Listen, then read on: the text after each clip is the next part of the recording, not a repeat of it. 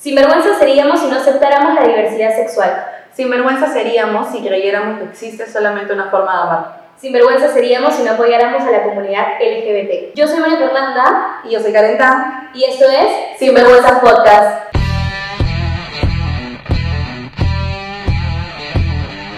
Bienvenidos a un capítulo más de Sinvergüenza Podcast, el capítulo que más se ha hecho esperar en este tiempo. Meses, meses estuvimos en Instagram con la gente que íbamos a subir el tercer capítulo y no había día que lo subiéramos. No definíamos tema tampoco para Tampoco. hablar. Pero ha venido el mes de junio, eh, creo que el mes más hermoso de todos porque hay una comunidad que es la más feliz, la que más emana amor, por así decirlo, y yo fui parte de esa marcha, que más adelante les contaré.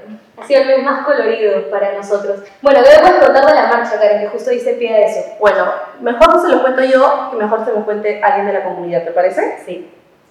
Puedo recordar mi primera marcha con nostalgia. Fue la primera vez que vi tanta gente arengando, luchando, protegiéndose. Había mucha gente que al igual que yo se emocionaba, algunos chicos que se quebraban porque recibían un abrazo de una mujer que estaba a su lado, que no era su madre, y diciéndoles de repente si tu familia no te quiere, ahora yo soy tu familia.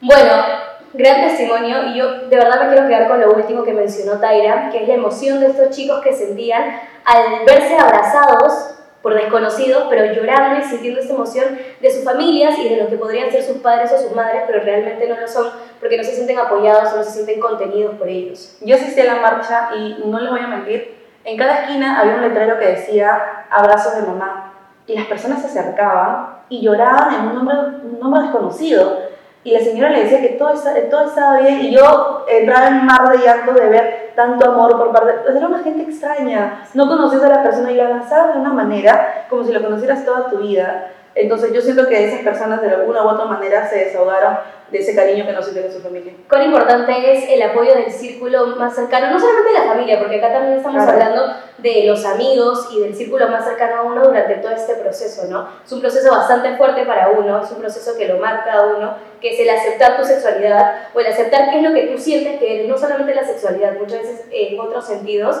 y es un proceso complicado que necesitas contención. Muchas veces no los tienes y como tú mismo lo cuentas, lo cuentas en extraños, en la calle, en una marcha. Presenciar que alguien se puede, por así decirlo, caer en brazos de una persona que no conoces y decirle muchas gracias por hacer esto, para mí realmente fue impresionante. Y que fuerte también por la persona que lo hace, ¿no? Que se pone Sí, el cartel y dice, claro. te doy un abrazo como si fuera mamá. O sea, cuán preparado debe estar mentalmente también para decir, voy a dar el amor que sé que esa gente no lo tiene. Justamente estaba leyendo hace poco en un eh, artículo de Infobae que hablaba que la marcha de este año en nuestro país, Claro. eh, una marcha que no se llevó recién hace poco, sino que tiene mucho tiempo llevándose a cabo acá, había sido titulada o catalogada como la más concurrida de los últimos años.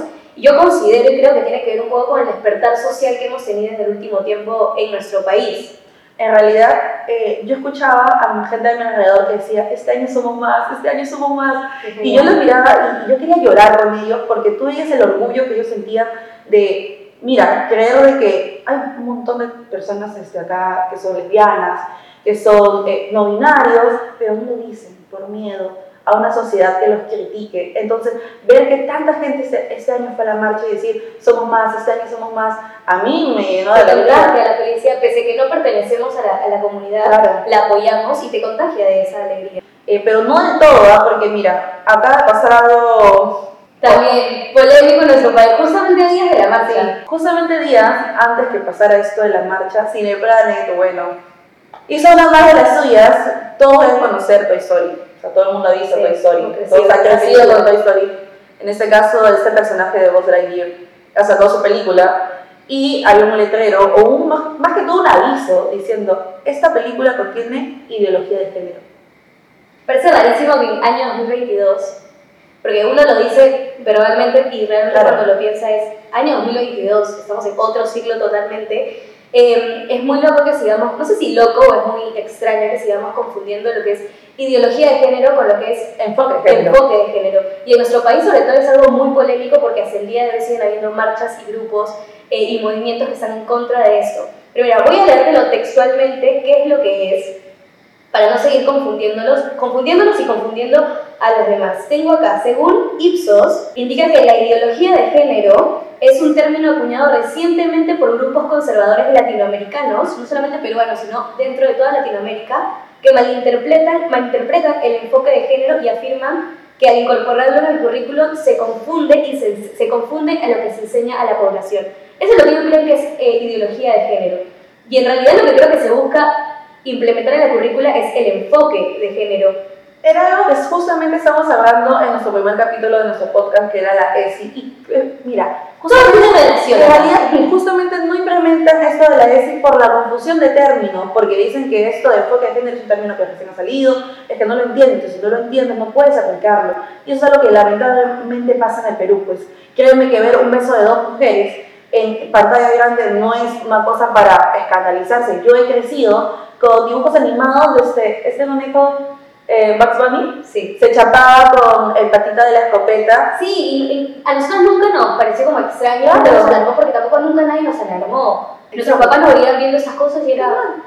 Tuvimos la suerte, la verdad, de que no hubiera esa alarma. Pero hay muchas casas, y creo que hoy por lo que está mucho más sensible el tema al hablarlo socialmente, hace que también las casas y las familias se, se alarmen con, con esa banda. El beso duró dos segundos. Dos segundos duró el beso en pantalla grande en el cine y la gente se escandalizó. Dijo, no, yo no voy a llevar a mis hijos, no hay forma de que vean eso. Igual creo que el gran error viene de parte de, de Cineplanet. Nos parece, o sea, esa película se ha publicado en muchos países y si bien en otros países también conservadores como el de nosotros, ha estado no lo pasan censurado. no en otros países no han puesto ningún aviso, lo han puesto como una película más. O sea, hay muchas películas que se dan en nuestro país con escenas mucho más fuertes y no ponen aviso, escenas de tal calidad o de tal calibre. Pero ¿qué te parece mejor si escuchamos a alguien que fue a la marcha, que opinó un poco sobre este tema? ¿Te parece? Y la situación peruana, sí. Mejor que la gente salga a las calles y sea lo más libre posible es saludable. Cada familia tiene su proceso y, y yo creo que, a ver, ya el peruano tiene estos mismos problemas de siempre, ¿no? El, conservadurismo, de las injusticias sociales, de las estructuras desiguales. Es tiempo de que el peruano del futuro tenga otros problemas, otras cosas, ya que se preocupe, ¿no? Como hoy día haré un trío o haré una orgía, no sé, ya, que ese es el problema del peruano del futuro. Quiero que de ahora en adelante mis problemas sean elegir entre si quiero hoy tener una orgía o un trío y no tener que pensar en nada más, en ninguna crisis política de este país, situación económica ni nada. En el Perú no pasa nada que nos escandalizamos por un beso de dos segundos, pero no, la política no pasa absolutamente nada. El país nos está viendo abajo. No, nada que ver. Bueno, te cuento que yo soy una mujer de, los, de las cifras. De los justamente tengo acá las cifras del INEI, que es de una encuesta que hicieron en el 2000, bueno, se publicó en el 2018, pero fue una encuesta hecha en el 2017 fue una encuesta virtual en la que intentaron llegar más o menos a un porcentaje de la población LGBT en nuestro país. Sí, justamente yo creo que leí esa nota y te voy a explicar más o menos un poco de lo que trataba. Como sabemos, no tenemos una cantidad exacta de cuántas De hecho, es una encuesta muy antigua. Sí, es muy antigua, una cantidad exacta de cuántas personas están dentro de, este, de esa comunidad. Entonces, lo que hizo INEI fue de que ir a asistir a estos, estos grupos y preguntarles cuántas personas asisten a tu comunidad, entonces, es un muestreo no probabilístico. ¿Pero para qué lo hicieron? ¿Cuál fue la razón? Para que haya leyes para ellos. Porque si no tienen una cantidad exacta de... Pero me, me lanzaste un dato que era... Era un 8% de toda la población. Un 8% son más de 2 millones de personas, estamos hablando de 2 millones de personas. Igual más o menos porque son mayores de 18 años. Exactamente, y, y, eso que solamente estamos contando personas de que están dentro de una comunidad LGBT, eh, entonces estamos viendo lo, el panorama de todo el Perú, pero si solamente agarramos esa pequeña muestra, son 2 millones de personas que no tienen derechos ahora, que no se pueden casar, y creo que justamente ahí viene el problema en no saber ni siquiera la cifra completa, porque no tenemos un registro. O sea, lamentablemente en nuestro país, creo que ahora estamos avanzando, o sea, no quiero pecar de ignorante, pero creo que estamos avanzando en el hecho de que las personas ya se puedan registrar, las personas transgénero se puedan registrar con un DNI, pero eso es lo que estamos súper retrasados y al no tener esa base de datos de gente que cambia de sexo o de género, mejor dicho, no sabemos cuánta gente va asistiendo y va formando más parte de la comunidad. Y la única manera de saber es asistiendo a una marcha y contabilizar a dedo, sacar una muestra no probabilística de más o menos cuánta gente en nuestro país eh, forma parte de esa comunidad y va si va creciendo se va achicando también. Yo que he asistido a esta marcha, puedo decirte que es una marcha hermosa. hermosa, tú lo ves y se sienten tan orgullosos de ser como son.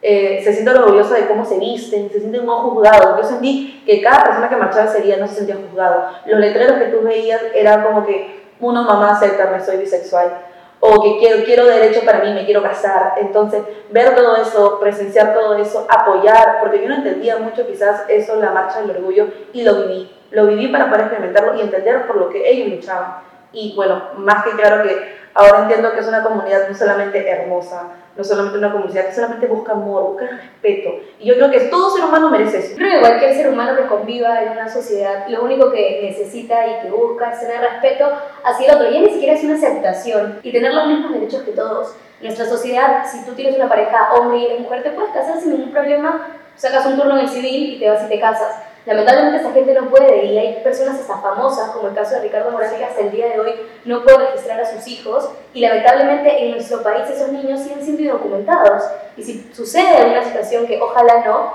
le pueden quitar a sus hijos. Entonces son situaciones que ya traspasan barreras que ya no solamente es porque quiero estar con mi pareja, sino que afecta también a una familia. Y hablando de las familias, quiero saber si encontraste familias, porque me cuentas de personas que estuvieron solitarias, pero también quiero saber si hay familias. Creo que lo más sorprendente de esta marcha, o lo más sorprendente de lo que yo viví, fue encontrar niños. De tanto se habló de ese tema de que a los niños no se les puede hablar del tema, que los niños no lo van a entender. Encontré a una niña este, con su mamá que decía, amor es amor. Y la niña te lo explicaba claramente, estoy acá porque amor es amor pero, ¿qué te parece mejor si la escuchamos? La escuchamos. Es un TikTok que se hizo muy viral. Re viral ese TikTok, así que mejor escuchamos el link. ¿Cómo te sientes aquí en la marcha? Bien. ¿Quién te ha traído? Mi papá. ¿Por qué has venido a la marcha? Para demostrar todo lo que tengo. ¡Eso! Yo siempre le enseño que el amor es amor y ella lo entiende muy bien. Lo, lo de la familia de hay mamás y mamás y papás y papás y lo entiende maravillosamente bien. Y ella ha hecho un dibujo de dos mamás y dos papás. ¡Qué hermoso! ¿Vieron? Dos mamás y dos papás. Familias diversas. Me parece lo caso cómo puede ser tan pequeña y tan sabia esta niña, ¿verdad? Para que aprendamos todos. Bueno, pero así como tú y yo hemos tenido muchas dudas, claro que todos en realidad, porque uno no nace sabiendo. Y más menos con un tema que no se ha hablado tanto socialmente como hasta Claro, así como nosotros hemos tenido dudas, nuestros usuarios de Instagram, nuestros seguidores, también han tenido dudas. Sí, es por eso que hemos seleccionado a Hemos seleccionado las preguntas más repetitivas y las vamos a responder acá, pero no las vamos a responder nosotras porque no somos, empezando que no pertenecemos a la comunidad y no, no somos expertas en el tema. Podemos tener un punto de vista, eh, cómo pensamos, cómo creemos que se debería actuar, pero no somos parte de la comunidad en el sentido de que no sabemos qué es lo que pasa o viven ellos. Entonces, vamos a presentar a nuestro invitado especial del día de hoy para que él pueda responder estas preguntas que tienen todos nuestros usuarios de Instagram. Así que el día de hoy voy a presentar a Fernando López, tiene 23 años, estudia la carrera de comunicaciones igual que nosotras y va a contar un poco más su experiencia porque yo creo que es importante escuchar el testimonio de una persona pero desde su interior. ¿Cuál fue su proceso para realmente mostrarse ante el mundo como es y ser feliz en realidad? Así que adelante Fernando López. Bienvenida Fernando. Hola Mafer, hola Karen, ¿qué tal chicas? Muchísimas gracias por la invitación a su programa. Fer, te queríamos empezar preguntando porque sabemos que fuiste a la marcha del último fin de semana en nuestro país. No te cruzaste a Karen, pero queremos saber cómo fue tu perspectiva. Karen nos ha contado un poco de cómo ella lo vivió, no perteneciendo a la comunidad, y ahora queremos saber cómo tú lo viviste y cómo lo experimentaste. Fue muy bonito. Lo que sí eh, me impresionó es ver la cantidad de gente. A modo de broma, justamente le decía a mi prima, porque fui justamente con mi prima y con, con mi hermana, es que habían más gays que otros años. O sea, de modo de broma, ¿no? Había bastante, bastante gente, lo cual se sintió demasiado, demasiado hermoso. Cada marcha a la que voy, de hecho, es una historia distinta y un, y un sentimiento también distinto al mismo tiempo. Es, es muy bonito, ¿no? Todavía recuerdo bastante mi primera marcha, mi segunda marcha también, porque fui con mi mamá, justamente con mi hermana, para que puedan conocer cómo, cómo se lleva este evento. Y esta tercera, pues, muy, muy especial porque me acompañaron más miembros de mi familia a poder eh, ver cómo es todo ello, ¿no? Así que al final de todo siempre terminan disfrutándolo y siendo un poquito más empáticos también acerca de la comunidad, ¿no? Y eso, eso me pone muy contento. A eso me refiero con diferentes historias. Y no tan solo de mi parte, sino es que dentro de la misma marcha también ves diferentes historias, diferentes eh, mundos, diferentes experiencias, por lo cual también termino bastante nutrido de, de ello. Bueno, mira, fue lamentable que no me cruzara con Fernando en la marcha, porque una cantidad enorme de gente pero yo siento que estoy con mi amigo porque he recibido amor, creo que todas las personas que están a su alrededor.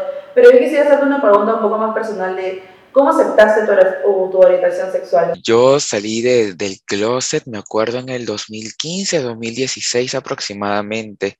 Así que se podría decir que ya son aprox 6, 7 años. Pero si me preguntas a mí cómo fue descubrirme, bueno, yo he sabido que pertenezco a la comunidad desde que tenía aproximadamente 3 años, aprox. Eh, y desde ahí he tratado de, de poder descubrirme, poder averiguar las redes sociales ayudaron muchísimo a que yo pueda aceptarme tal cual soy y tomar la fuerza para poder eh, decírselo a, la sociedad, se podría decir en general y no esconderlo. Antes realmente me cuestionaba bastante acerca si era correcto lo que yo sentía o no, por lo mismo que no había la suficiente quizás eh, información a la mano en esas épocas. Pero ahora eh, ha sido muchísimo más sencillo y correspondiente a mis familiares también han hecho esto más sencillo por lo mismo que, que lo aceptan y, y, lo respetan. ¿no? no fue fácil tampoco eh, para ellos, pero creo yo que la empatía toma un papel muy importante en ese tipo de situaciones, ponerse en el lugar de la otra persona. Y eso es lo que han venido haciendo, al menos conmigo, ¿no? Tratar de entenderme y aceptarme tal cual soy. Pero yo tengo una duda, eh, quizás es un poco tonta para ti, pero para las demás personas que no somos parte... Una duda general. Sí, es una duda general. Eh, ¿Qué significan estas siglas que son LGBT y ahora que han, han incluido lo que es el Q+. ¿Nos puedes explicar un poco? Eh, mi hermano me lo pregunta a veces, porque me dice, ¿por qué siempre le añaden más, más letras? ¿Por qué siempre le añaden más cositas, más colores a la bandera? Y es porque de alguna u otra forma cada año se van descubriendo, digamos, formas de sentir distintas, eh, diferentes formas de pensar eh, de las personas que pertenecen a la comunidad, ¿no? Pero a ciencias así largas, la palabra LGBTQ representa, digamos, las denominaciones por las cuales las personas LGBT o de la comunidad se sienten identificadas, ¿no? Por ejemplo, la L de, lesbiana, la G de gay, la B de bisexual, la T de transgénero transexual. Entonces, Ahora se ha unido el término queer también con la letra Q, intersexual con la letra I. Entonces se van añadiendo cada vez más diferentes formas de, sentir y sentirse identificado. Así que creo yo que eso es lo bonito de la comunidad, ¿no? No solamente se queda en el LGBT, sino es que va añadiendo más cositas y más denominaciones con las cuales personas que pertenecen a la comunidad se van sintiendo más identificadas, ¿no? Bueno, ahora sí pasando a las preguntas del público después de haber tenido esta charla con Fernando de introducción. La primera es, hay una pregunta como, puede sonar muy tonta, no vamos a de ver la pregunta, pero es una duda, de es la duda del año, que es, ¿por qué no existe una marcha del orgullo heterosexual si existe una marcha del orgullo homosexual o del orgullo de la comunidad? Sí, esa pregunta la he visto eh, en bastantes foros y es, y es muy curioso, de hecho, ¿no? Siempre he visto a las personas eh, preguntando ello. Entonces, eh, si me preguntas por qué no hay una marcha del orgullo heterosexual, es muy sencillo y es porque ellos no tienen, digamos, ese miedo de ser perseguidos, de ser vulnerados con los derechos básicos que toda persona tiene, ¿no? Muchas de las personas de la comunidad LGBTQ y más no tienen esos derechos. Muchas de esas personas de la comunidad también han sido perseguidas, han sido eh, golpeadas, han sido frenadas. Entonces yo creo que la marcha del orgullo LGBT sirve justamente para ello, ¿no? Para decir, oye, no somos minoría, estamos aquí, existimos y cada vez estamos más latentes, igualmente aquí en el país. Entonces, cuando una persona hetero justamente me pregunta, yo también le respondo prácticamente lo mismo. Si bien es cierto, todos en, algún momento hemos sentido vulnerando nuestros derechos, yo creo que siendo parte de la comunidad LGBTQ y más, se siente el doble. Imagínate, las personas transgénero, se podría decir, no pueden acceder muchas veces a un tema de, de salud o de seguro, porque cómo se ve físicamente no coincide con lo que dice el DNI. O muchas personas también de la comunidad a temprana edad son votados de sus casas simplemente por el hecho de ser quienes son y no gozan de algún tipo de beneficio, algún tipo de asociación que ampare por ellos. Entonces, eso es lo que buscamos por parte del Estado también y con la marcha, que nos visibilicen, que sepan que existamos y que también merecemos tener nuestros derechos porque somos personas, pertenecemos a un país y estamos vivos, celebramos también que estamos vivos. Realmente, o sea, creo yo que la respuesta se cae en madura y es casi obvia, porque así como existe una, una marcha de ni una menos en nuestro país, y mucho se habló de por qué no existe una marcha de ni uno menos, Estamos hablando de minorías, de comunidades que son minorías en nuestro país. Exacto, eso es lo que te voy a complementar. Más que ser una minoría, estamos hablando de personas que no tienen derechos. Entonces, al no tener derechos, es evidente porque existe una marcha para ellos. Tú y yo gozamos de derechos, ellos no. Así es. Y bueno, una curiosidad que creo que todo el mundo tiene es que ¿cuándo inició esta marcha del orgullo? Porque si bien es cierto, esos últimos años ha sonado un poquito más, Sí. pero no sabemos desde cuándo inició, así que quisiéramos que tú nos respondieras mejor a esa pregunta. La Marcha del Orgullo empezó exactamente hace 53 años en Nueva York en sí. En ese tiempo existían esos bares clandestinos en los cuales las personas de la comunidad o inclusive personas sin hogar se, se reunían, ¿no? Para poder hacer sus, sus reuniones, sus fiestas, pero expresándose re- realmente cómo eran ellos, ¿no? Entonces, eh, nace a partir de que en ese tiempo también había muchas revueltas, había mucha persecución para las personas de la comunidad. Y en base a que una de las personas muy importantes en la comunidad, que es Marsha P. Johnson, eh, se atrevió a enfrentar ese tipo de policías que hacían las persecuciones, es que nace la marcha LGBT. En base a ello, se empezaron a armar diferentes protestas, diferentes grupos, exigiendo sus derechos en las calles. Y con el tiempo se hizo inclusive muchísimo más eh, latente en el mundo. Pero te das cuenta que, que aún esto está digamos, se podría decir un debate en el Perú, porque esto sucedió hace 53 años en Nueva York, y aquí en el Perú, si mal no recuerdo, estamos en la marcha número 22, aprox. Imagínate cuántos años de diferencia hay. Es por ello que la lucha continúa, ¿no? Y agradecido también por las personas que en algún momento lucharon también porque nosotros tengamos nuestro día, nuestra, nuestra marcha. Porque creo yo que sin ellos en aquellos tiempos, pues no estaríamos aquí, y mucho menos luchando por algo que nos debería corresponder de manera natural. Seguimos con la venda de los ojos nosotros. Estamos esperando sacárnosla. Y bueno, por último, para terminar esta entrevista con Fernando, que muchas gracias realmente por estar acá con nosotros, es ¿qué significa para ti el Día del Orgullo? Para mí el Día del Orgullo LGBT es uno de los días más importantes, al menos eh, en mi vida, ¿no? Es uno de los días en los cuales yo puedo salir con la bandera a marchar y, y digamos, mostrarme al 100% cómo soy y conocer muchísimas más personas que de alguna otra manera tengan una historia parecida a la mía. Poder salir con esta bandera para mí es, es muy importante y siento que, que esa fecha específicamente aún más, porque realmente muchísimas cosas que celebrar siendo parte de esta comunidad, tanto como el estar simplemente vivos, el tema de que estamos aquí existiendo y protestando también por los derechos de las personas que ya no están con nosotros y que murieron en el proceso compartir con las personas eh, ese sentimiento, esa vibra ese sentir es totalmente maravilloso. Justamente como te comentaba al principio, cada marcha es distinta, cada marcha es una historia totalmente diferente y un sentir diferente, por lo cual ese sentimiento, créeme que aguardo todos los años para poder sentirlo nuevamente y poder compartir justamente con toda la, la comunidad en conjunto. Es, es muy hermoso.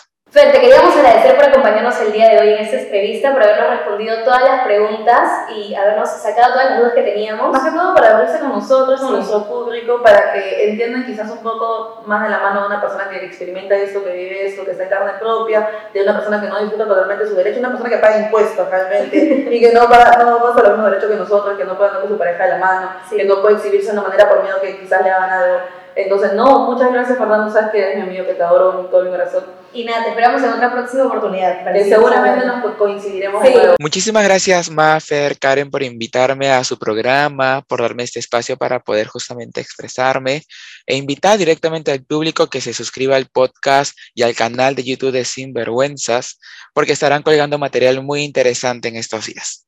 Bueno, y eso ha sido todo por el capítulo de hoy. Espero que les haya gustado, que la espera haya valido la pena. Realmente. Los hemos esforzado, Sí, tenemos un nuevo, tenemos un nuevo fondo, ahora estamos en otro formato. Ahora nos pueden ver nuestras expresiones. Sí, antes nos escuchaban nada más. Nos conocen ahora, bienvenidos. Hemos pasado de- Karen, que están conociendo estas caras. Bueno, en realidad queríamos eh, agradecerlos a ustedes porque hemos pasado del suelo del baño de Buffer a YouTube. Igual va a seguir el suelo de mi baño todavía ahí. Sí, bueno, se va a grabar el suelo de tu baño El podcast, sí. para Spotify, pero Sí. en YouTube, bueno, pues Tenemos otra calidad. Síganos en nuestras redes sociales y gracias por todo el apoyo. suscríbanse por favor si te les gustó también Sí. este podcast, denos apoyo tanto como a Spotify y a YouTube. Y le Y un nada, Durex, auspícianos.